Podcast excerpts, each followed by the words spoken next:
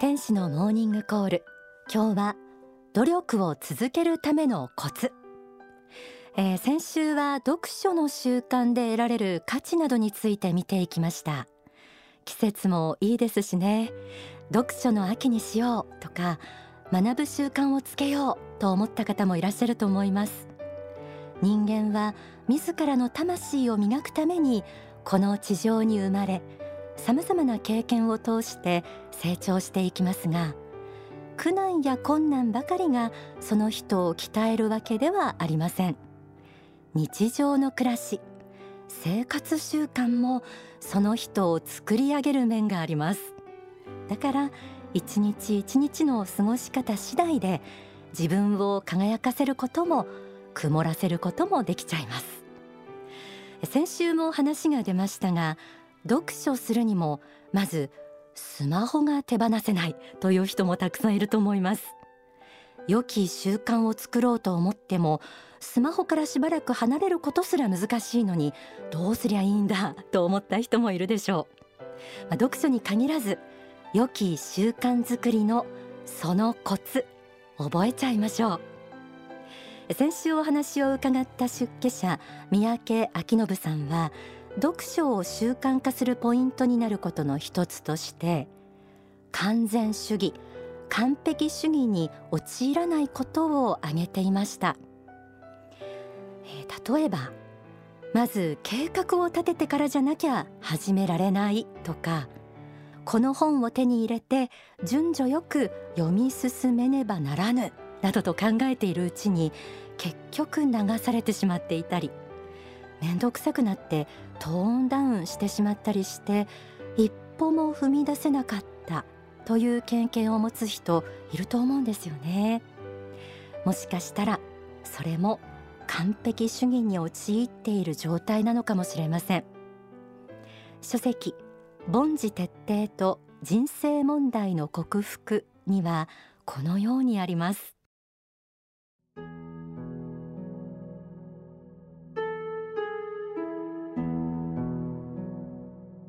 完璧主義の人というのは実に不完全な生き方をするのです。完璧主義を言っている人ほど逃げる傾向があります。1割でも2割でも3割でも良いので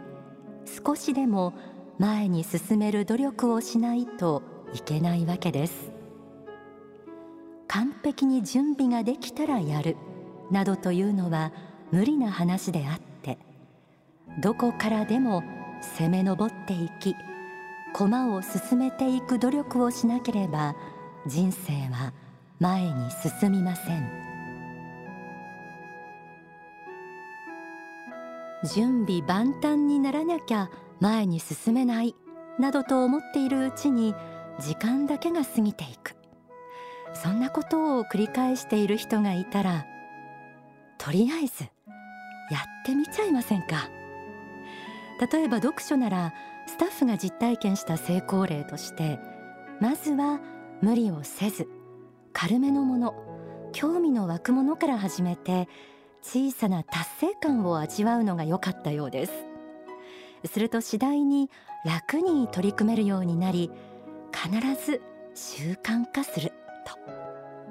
えこれは先週の三宅さんもおっしゃっていましたよね。それと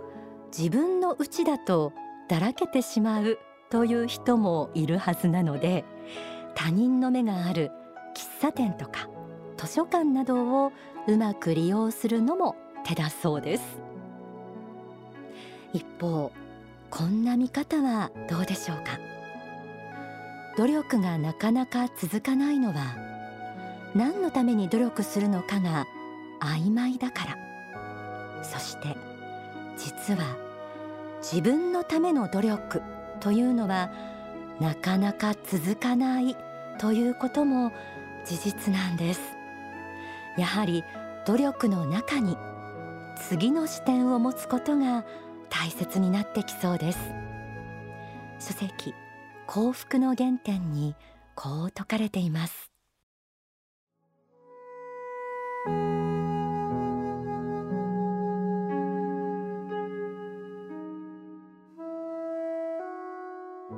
人生はゼロからスタートし多くの人々から多くの恩や愛を受けてきたものであるということを私は語りました。そしてどのような環境にあろうとも力を尽くして自分の心を磨けばやがて偉大なる人物となる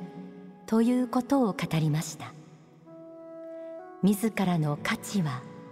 自らが作り出していくものなのです。ゼロから人生をスタートし多くの人々から面倒を見てもらいながらそれでもまだ自分の与えられた環境に不平不満を言いつつ生きていくのか。それとも感謝ということを胸に秘めて法恩という行為でもって社会に還元していくのか。一体どちらを選ぶかです。人生の一つの意味は試練でありあなたは毎日毎日試されているのです。まず与える愛から始めていきなさい。日々の努力目標をまず与える愛に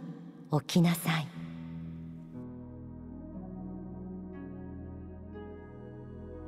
日々の努力目標をまず与える愛に置きなさい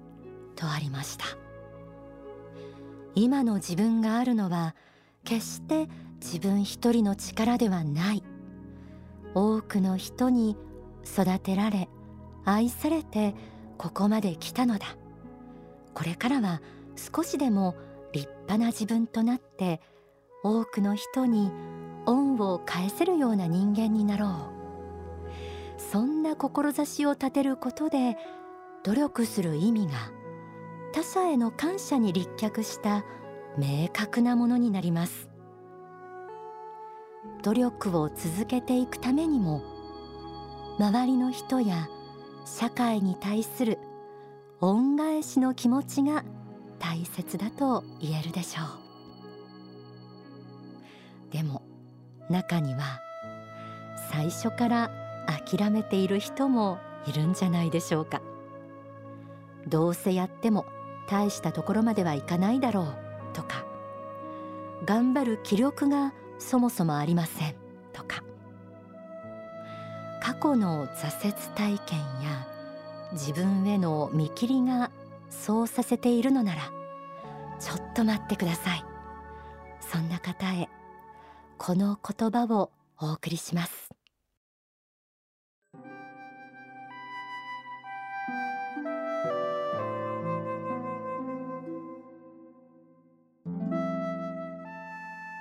他の人との比較においては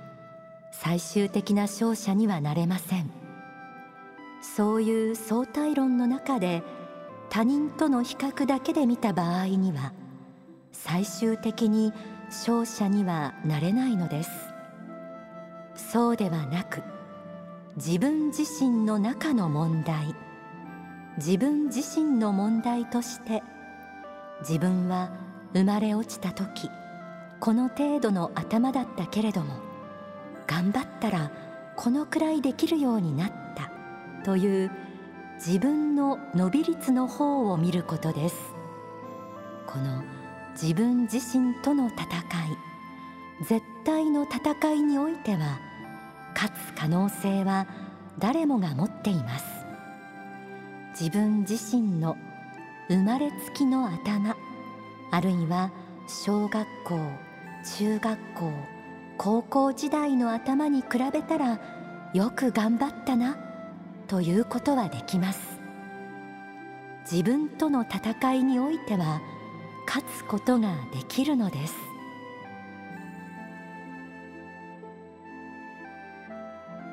幸福の法という書籍からご紹介しました。他人と比較して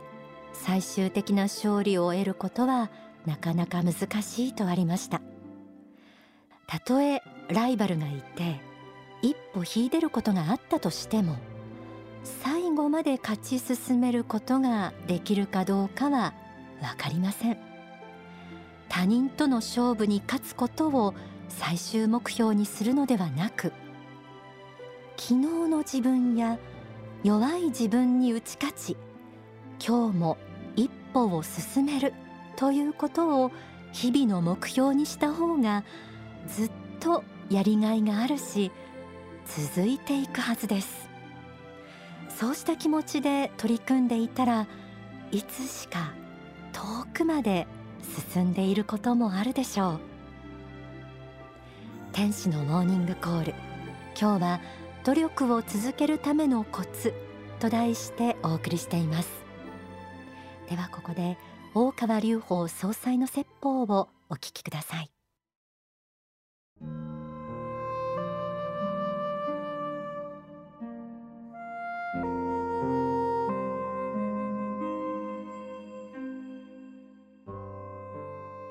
一定の期間とか短期間だけいろんなビジョン夢というものを描くことができる人でも長くそれを続けることができない。んですね長く続けることができない。なぜ長くでは続けることができないんだろうか。そう思ってみますとねそれは私は意外に自分自身を非凡だと思っているからではないのかなっていう感じがするんですね。自分を才能ある人間だと思っていたり頭がいいと思っていますとこうした人の特徴といたしまして秋っぽいってことがあるんですね。次から次へと新しいものに目が向いていく。そういうものを追い求める傾向が出てきてついに大成しない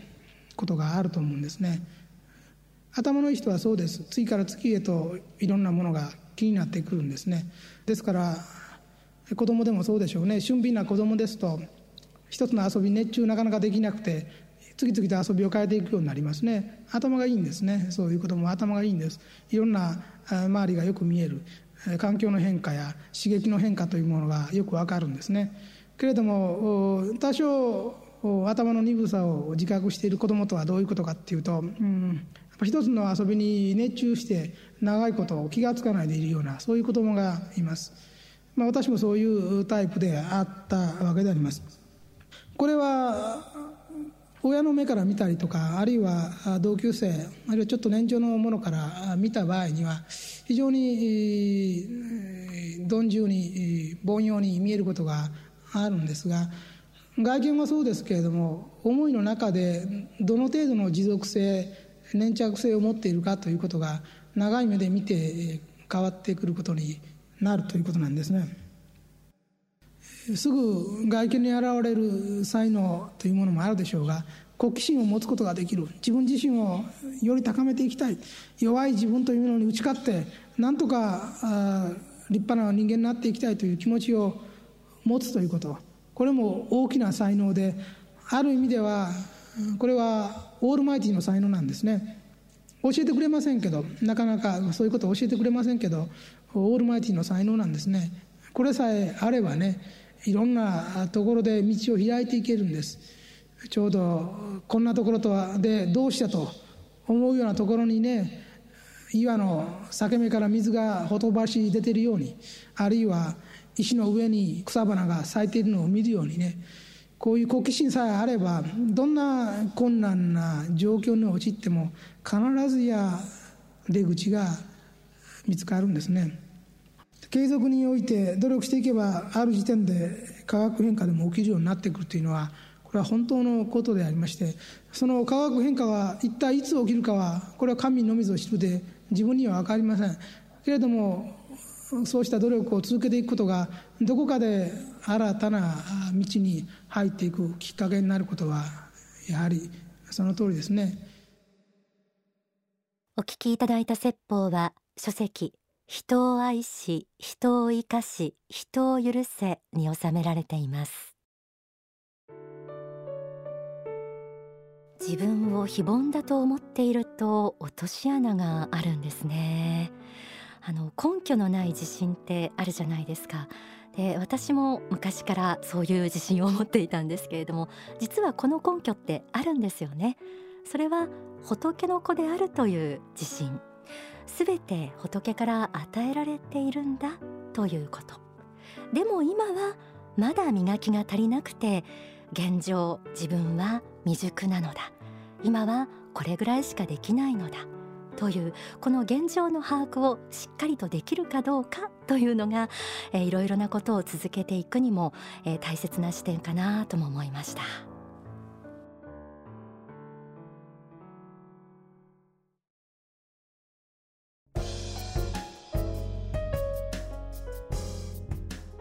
天使のモーニングコール。この時間はちょっぴり息抜きオンダソファーです。え先週幸福の科学出版のキャンペーンについてお話を伺いました。ライフスタイルイノベーションスマホを置いて本を読もうというキャンペーンです。